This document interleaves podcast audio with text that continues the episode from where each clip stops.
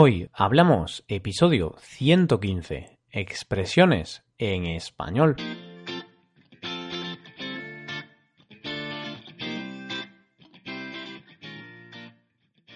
Bienvenidos a Hoy Hablamos, el podcast para aprender español cada día. Ya lo sabéis, publicamos nuestro podcast de lunes a viernes. Podéis escucharlo en iTunes, Stitcher o en nuestra página web hoyhablamos.com.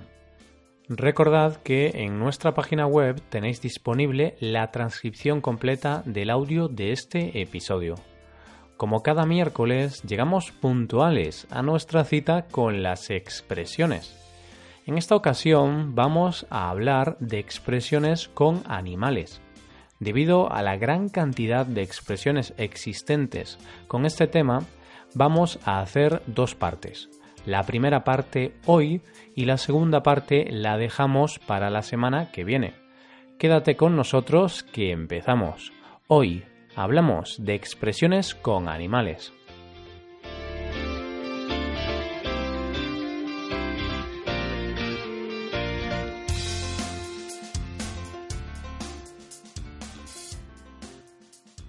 Como te acabo de decir, el programa de hoy tiene como tema principal los animales. A todos nos gustan los animales. ¿Acaso has escuchado alguna vez decir a alguien que no le gustan los animales? Yo, desde luego que no. Teniendo a los animales como protagonistas de este episodio, te presento las expresiones que vamos a trabajar hoy. Ser la oveja negra. Estar como una cabra. Estar hecho un toro. Y estar de un humor de perros. La primera expresión de hoy tiene como animal protagonista a una oveja, concretamente a una oveja de color negro. De ahí se coge la expresión ser la oveja negra.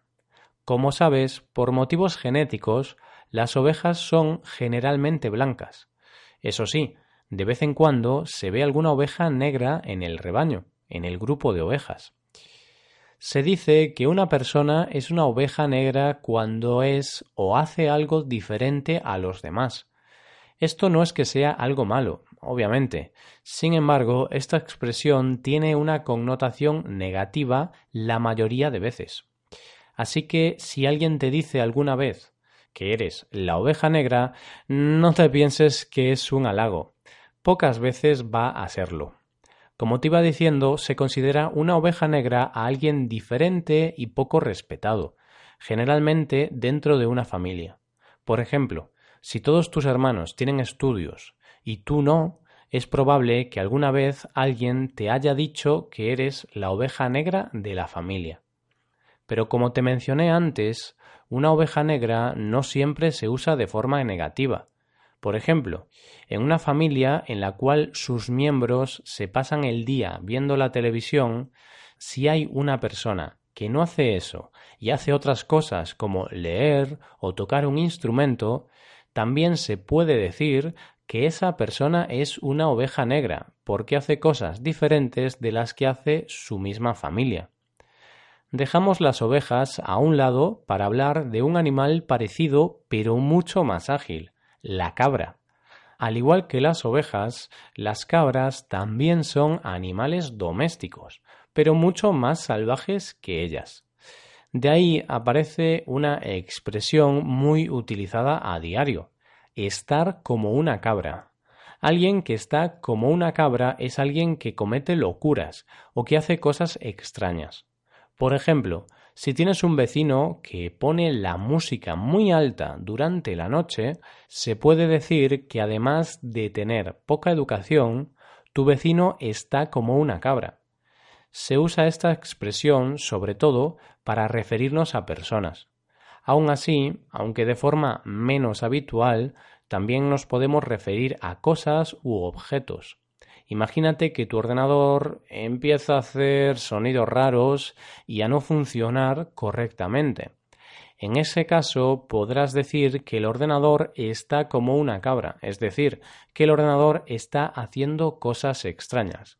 Pero generalmente cuando decimos que alguien está como una cabra, queremos decir que esta persona está loca.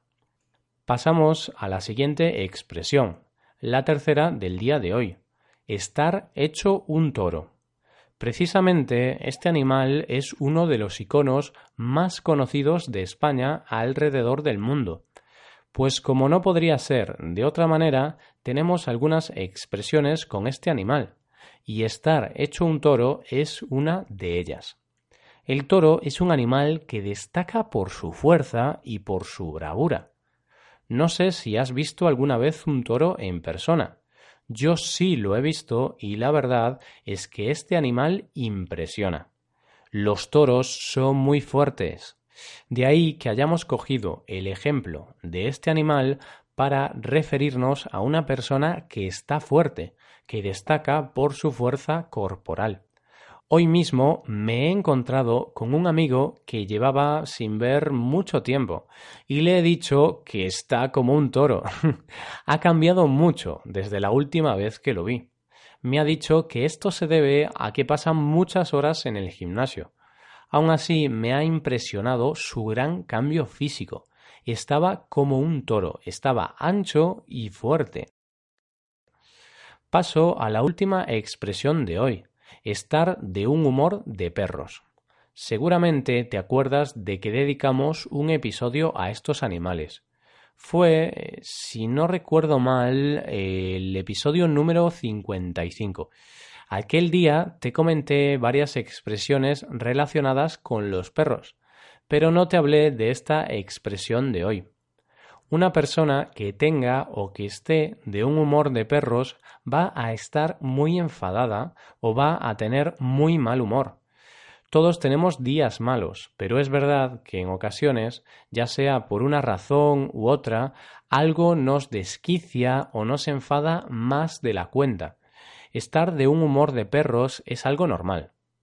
No siempre se puede estar de buen humor cómo estar de buen humor cuando tienes uno de esos días en los que lo mejor hubiera sido no levantarse de la cama. Hace poco tuve uno de esos días en los que parece que todo está en tu contra y no te sale nada bien. Menos mal que con un poco de paciencia y calma todo se soluciona. Espero que hoy no sea el caso y estés con un buen humor. Espero, por tanto, que no estés de un humor de perros. bueno, y si lo estás, no te preocupes. Mañana será otro día. Con todas estas expresiones vamos llegando a la recta final del episodio de hoy. Pero como siempre, vamos a repasar las expresiones que has aprendido hoy. En primer lugar, ser la oveja negra. Se dice que una persona es la oveja negra cuando es o hace algo diferente a los demás. Otra expresión trabajada hoy ha sido estar como una cabra, que se utiliza para referirse a personas que hacen locuras o cosas extrañas. En tercer lugar, estar hecho un toro, referido a una persona que tiene mucha fuerza. Y en último lugar, estar de un humor de perros.